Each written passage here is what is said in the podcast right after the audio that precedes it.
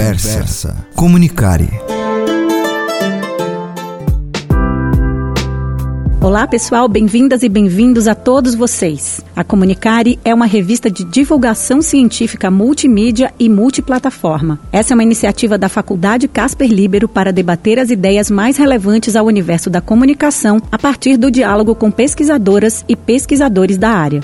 Eu sou Michele Prazeres, coordenadora do CIP, o Centro Interdisciplinar de Pesquisa da Casper. E hoje eu vou conversar sobre liberdade de expressão na rede com a Bia Barbosa. Ela é jornalista, especialista em direitos humanos pela USP e mestra em políticas públicas pela Fundação Getúlio Vargas. É ativista da liberdade de expressão e do direito à comunicação há cerca de 20 anos. Foi secretária-geral do Fórum Nacional pela Democratização da Comunicação, o FNDC, integra o Intervozes e a Coalizão Direitos na Rede. Ela é uma das representantes do terceiro setor no Comitê Gestor da Internet no Brasil. A nossa provocação é a seguinte: a gente vive, de um lado, o que parece ser um grande potencial de inovação tecnológica do ponto de vista dos aparatos, da técnica, da infraestrutura. Mas esse suposto progresso, ele não é necessariamente acompanhado pelo que diz respeito ao conteúdo circulante, uma comunicação com tendências retrógradas, cada vez mais reacionárias. Como você avalia esse cenário? É, de fato, o potencial democratizante da rede coexiste, convive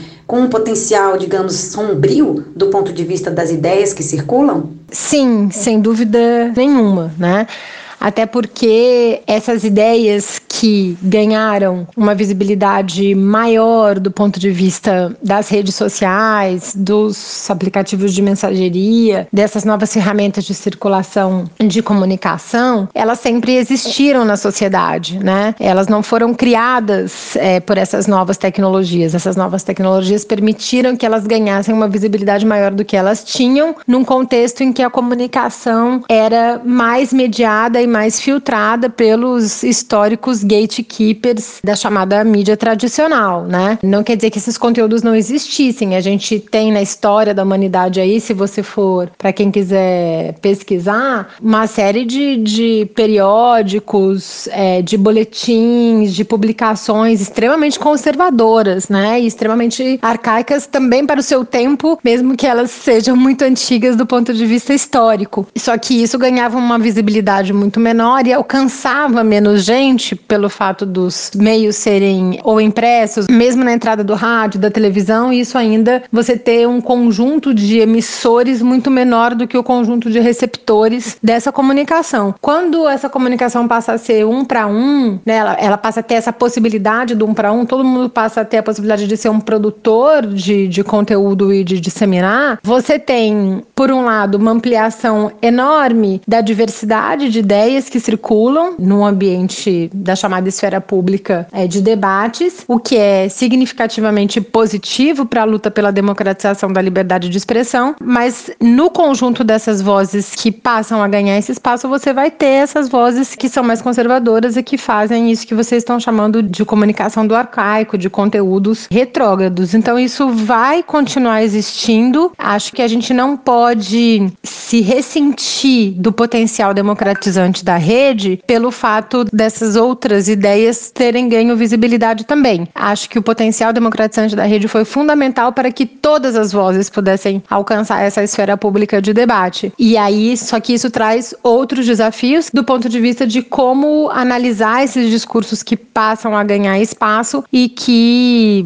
vem no conjunto do exercício dessa liberdade de expressão muitas vezes violações de direitos que precisam ser combatidas, né? O movimento pela democratização da Comunicação atuou muito tempo com ênfase na regulação em nome de uma pluralidade e da diversidade na comunicação. Esse ano, o relatório McBride completa 40 anos. Aquelas muitas vozes que buscávamos em 1980 tiveram vez? As redes sociais contribuíram para uma expansão das possibilidades de comunicar? O relatório McBride, ele foi escrito numa época em que a tecnologia que existia não, não previa essa comunicação individualizada da maneira como a gente comentou anteriormente, né? Mas ele foi fundamental para estabelecer as bases do que a gente hoje chama de direito à comunicação, né? Que é entender que o exercício da liberdade de expressão de cada cidadão, independentemente é, do seu lugar de fala, é um exercício que precisa contemplar também o alcance dessa esfera pública de debate. Ele não pode ser só individual do ponto de vista da expressão das ideias e das visões de mundo, mas ele precisa alcançar essa esfera pública de debate de alguma maneira. E ao construir as bases para o chamado direito à comunicação, o relatório McBride, é, sem dúvida, pavimenta um caminho para que esse exercício da liberdade de expressão pudesse, agora, décadas depois, e, e, e desde o surgimento da internet também, poder começar a ser efetivado na prática a partir de novas tecnologias de comunicação e de informação que permitem esse fluxo mais massivo e concretizam na prática o fato de, de cada cidadão ser um produtor de conteúdo, ser um produtor de informação e conseguir ter ferramentas para disseminar isso de uma maneira mais relevante, mais significativa. Então, nesse sentido, sem dúvida nenhuma, as chamadas redes sociais, as plataformas digitais contribuíram para essas possibilidades de ampliação da comunicação num cenário de exercício do direito à comunicação de cada cidadão. Mas, como eu comentei anteriormente, no pacote dessa multiplicação de vozes que passam a ocupar a esfera pública de debates, vem todas as vozes, né? É, não só as vozes que é, estavam, naquele momento em que o relatório foi escrito, historicamente excluídas da esfera pública tradicional, midiática, porque são vozes de grupos marginalizados, de grupos minorizados, que ao não deterem o controle dos meios de comunicação tradicionais, não conseguiam encontrar espaço para sua expressão e que agora, a partir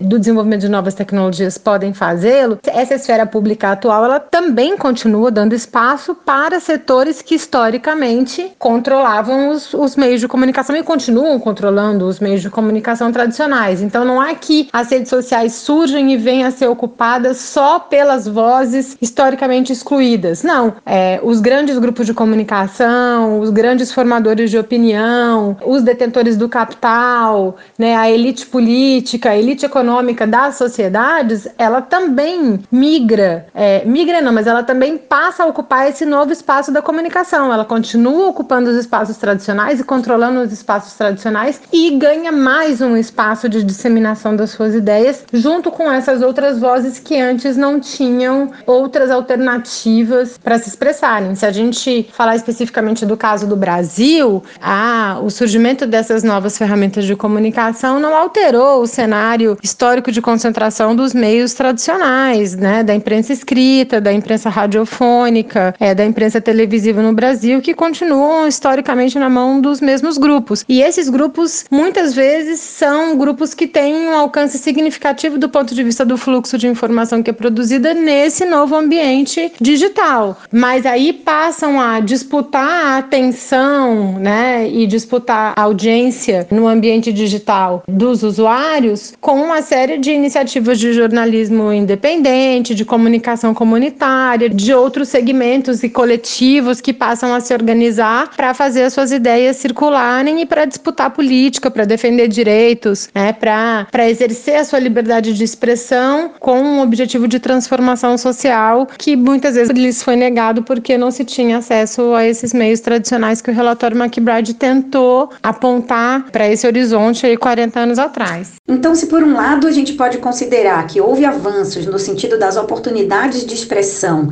será que a gente avançou em comunicação, em entendida como arena pública, como construção do comum? Eu acho que a gente ainda avançou muito pouco a partir dessa visão é, da comunicação como um bem comum. Acho que, sem dúvida, há mais grupos e há mais organizações que passam a vocalizar esse tipo de reivindicação, mas ainda são muito minoritários no conjunto da sociedade, tanto aqui no Brasil como do ponto de vista global. E a ideia da comunicação mercantilizada, da comunicação como um negócio, da comunicação como algo a ser consumido apenas e não um direito a ser exercido, ela segue sendo prevalente apesar dessas novas tecnologias de comunicação e informação terem sido desenvolvidas, né? Basta a gente ver o quanto que a própria internet, que nasceu três décadas atrás, muito para ser esse ambiente de livre comunicação, hoje passa a ser controlada por grandes corporações privadas né, é, por grandes empresas globais de tecnologia que no sistema capitalista se apropriaram, se reapropriaram né, agora de uma nova forma dessa arena pública de debates para fazer os seus negócios, para ter lucro. E aí, no lugar de você vender a audiência, de você vender a, a leitura, né, como era feito na televisão, no rádio ou nos jornais, você passa a vender os dados dos usuários que são produzidos e o comportamento dos usuários que gera perfilamentos que também são comercializados e que também geram lucro a partir do direcionamento de anúncios e de outras formas de comercialização desses dados que passa a ser feita pelo conjunto dessas empresas que hoje dominam o fluxo de informação e o, e o fluxo de comunicação. Então, essa ideia da construção do comum, ela ainda é muito minoritária. O que eu acho que avançou a partir do momento em que mais pessoas passaram a ter ferramentas para exercer a sua liberdade de expressão e disputar ideias aí na, nessa esfera pública, é a percepção da liberdade de expressão como um direito fundamental, né? Acho que isso passa a ser objeto de preocupação de mais setores, isso fica muito mais claro o quanto que esse, esse direito é fundamental para o exercício de outros direitos, para a garantia de outros direitos, como o direito à organização, o direito à participação na vida pública, né, é, o direito à cultura, o direito à educação, o próprio direito ao trabalho e ao lazer. Então, acho que as pessoas passam a entender a centralidade, um, um número maior de cidadãos passam a entender a centralidade do exercício da liberdade de expressão para a democracia. Claro que isso não vem sem muitas distorções sobre o que pode ser considerado liberdade de expressão ou não né? E aí a gente entra naquele velho debate se a liberdade de expressão é um direito absoluto e acho que é importante a gente sempre dizer que não, né? Ele é um direito fundamental para garantir outros direitos, mas o seu exercício não pode acontecer se isso viola outros direitos fundamentais e que precisam estar em equilíbrio com o exercício dessa liberdade de expressão. E aí começa uma outra disputa sobre o que, que cabe dentro desse exercício da liberdade de expressão e aí se entra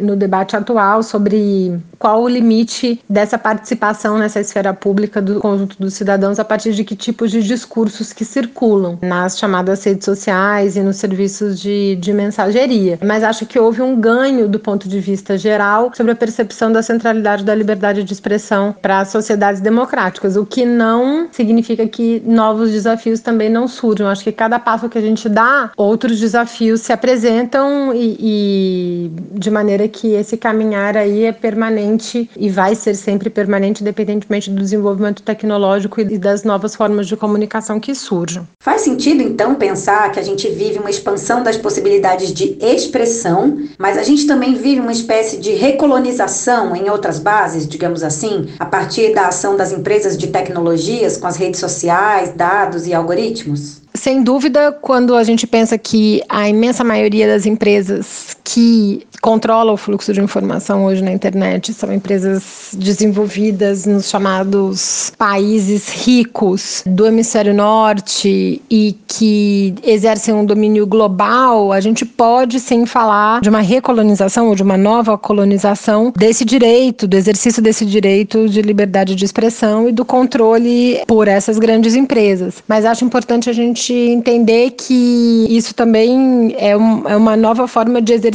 do próprio próprio capitalismo, né? Que alguns autores chamam aí de capitalismo de vigilância, de capitalismo de dados e que está diretamente relacionado com o fluxo de informação, porque a base é, do funcionamento dessas empresas que disponibilizam de alguma maneira essas plataformas para o exercício dessa liberdade de expressão é visando essa coleta massiva de dados dos usuários do planeta inteiro. E aí me parece que a gente não pode olhar para esse novo cenário só a partir da perspectiva da recolonização, mas também a partir da perspectiva da reinvenção do capitalismo em outras bases, né? Do capitalismo conseguir enxergar possibilidades de lucro e de expansão do seu domínio num ambiente digital que até poucas décadas era um ambiente mais livre deste tipo de controle econômico, é algo que precisa ser pensado e acho que está sendo bastante refletido e analisado. E aí surgem, né, né, essas tentativas a partir da ação do poder público e de alguns países é, de você passar a regular esse ambiente para determinar alguns limites ao exercício do poder econômico e do consequente poder político que veio junto com a atuação dessas empresas.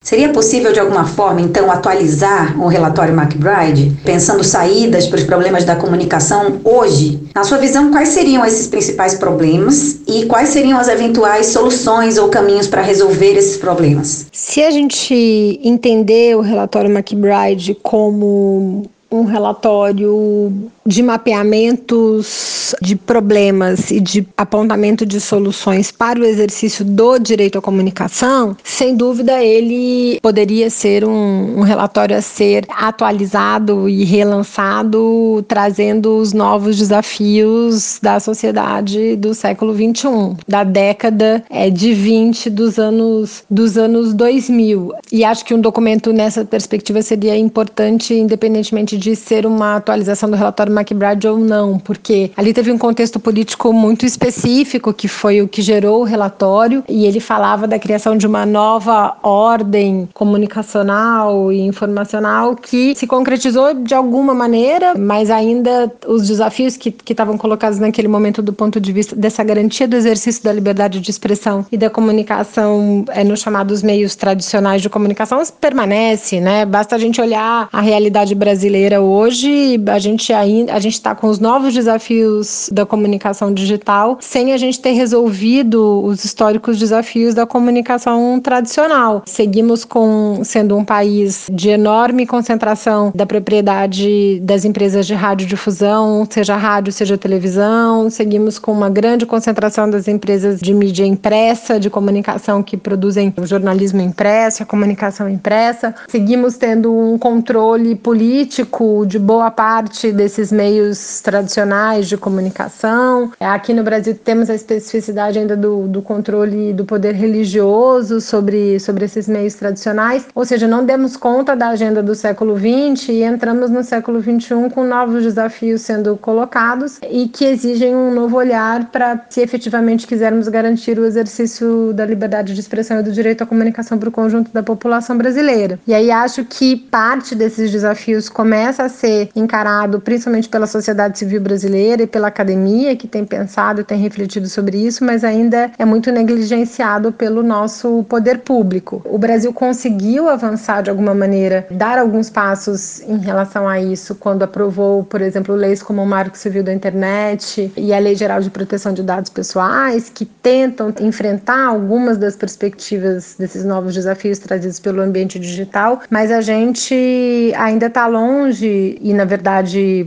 o Brasil faz parte de esse desafio que está colocado para o Brasil também está colocado para o conjunto da, da humanidade em, em, vários países, em todos os países, que é entender como é que esse ambiente pode ser regulado para a garantia dessa diversidade, dessa pluralidade, né? Então acho que tanto o problema é, do uso dos dados que viola não só a privacidade, mas influencia no direcionamento de conteúdos que é feito por essas redes, como a questão da total falta de transparência sobre os algoritmos que regem esses ambientes, como a questão dos termos de uso e das diretrizes dessas grandes plataformas que derrubam conteúdos a partir dos seus próprios critérios, sem a garantia de devido processo para quem tem é, a sua palavra ali cerceada de alguma maneira por essas empresas. É, você tem uma propagação muito significativa de discurso de ódio e de violência, de incitação à violência e de agressões nesses ambientes que vem sendo regulada de uma maneira pior ou melhor, a depender da plataforma, depender dos termos de uso, mas vem sendo regulado de uma maneira privada, sem um debate público sobre os critérios que levam à regulação desse fluxo comunicacional no ambiente digital. Então, esses são, são novos desafios que estão colocados e que impactam diretamente no exercício da liberdade de expressão. E, e são desafios que ganham uma conotação mais complexa de ser resolvida do que quando se fala de meios tradicionais, é porque nós estamos falando de plataformas globais. Então entra todo um debate sobre jurisdição e sobre como essas regras descem do ponto de vista do território dos estados nacionais para serem implementadas. E como que essas regras que são adotadas por hoje só por empresas privadas e a defesa que, que se faz aqui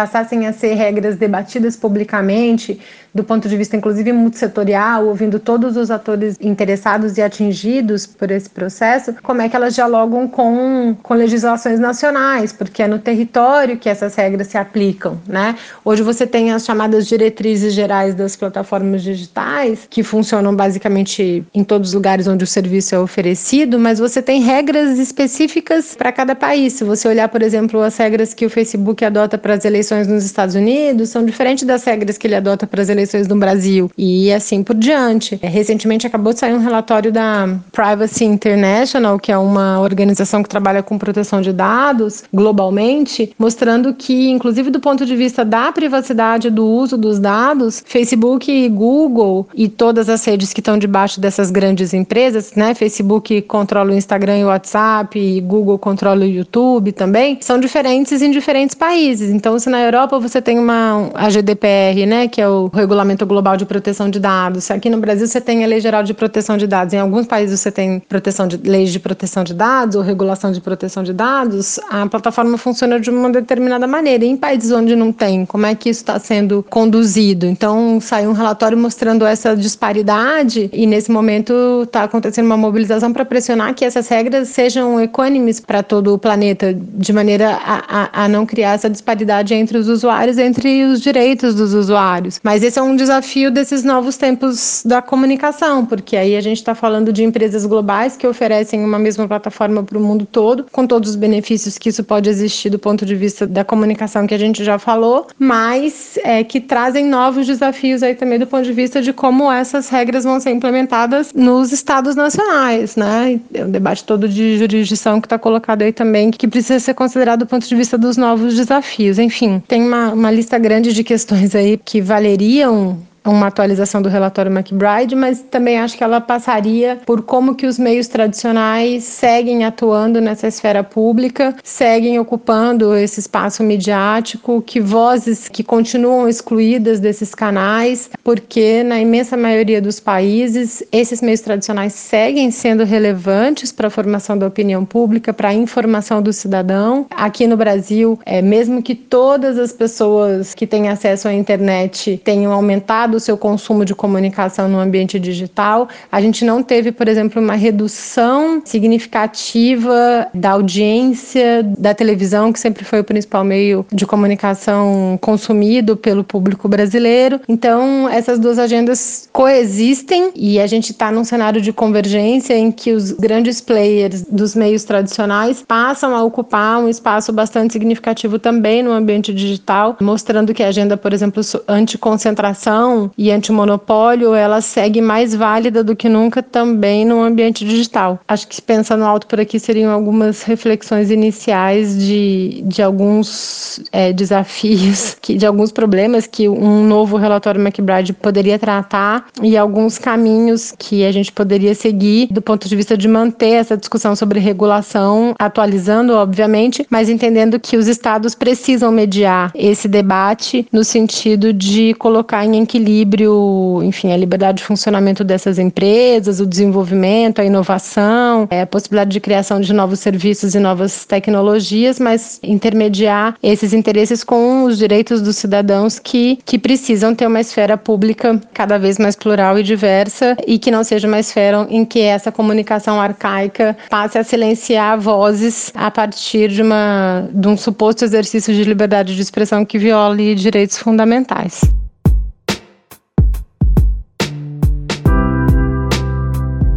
Hoje eu conversei sobre liberdade de expressão na rede com a Bia Barbosa. A Bia é jornalista, especialista em direitos humanos pela USP e mestre em políticas públicas pela Fundação Getúlio Vargas. Essa conversa faz parte da Comunicare, revista de divulgação científica multimídia e multiplataforma, uma iniciativa da Faculdade Casper Libero para debater as ideias mais relevantes ao universo da comunicação a partir do diálogo com pesquisadoras e pesquisadores da área. Acesse a Comunicare em www.revistacomunicare.casperlibero.edu.br. Comunicare se escreve com dois M's. No Facebook e no Instagram, arroba Revista Comunicare. A Comunicare é uma revista produzida pelo CIP, o Centro Interdisciplinar de Pesquisa da Faculdade Casper Libero. Apoio operacional Rádio Gazeta Online. Edição de som Agnoel Popó. Locução de créditos Caio Melo. Supervisão operacional Roberto Vilela. Supervisão pedagógica Renato Tavares. Conversa, comunicar, comunicare. comunicare.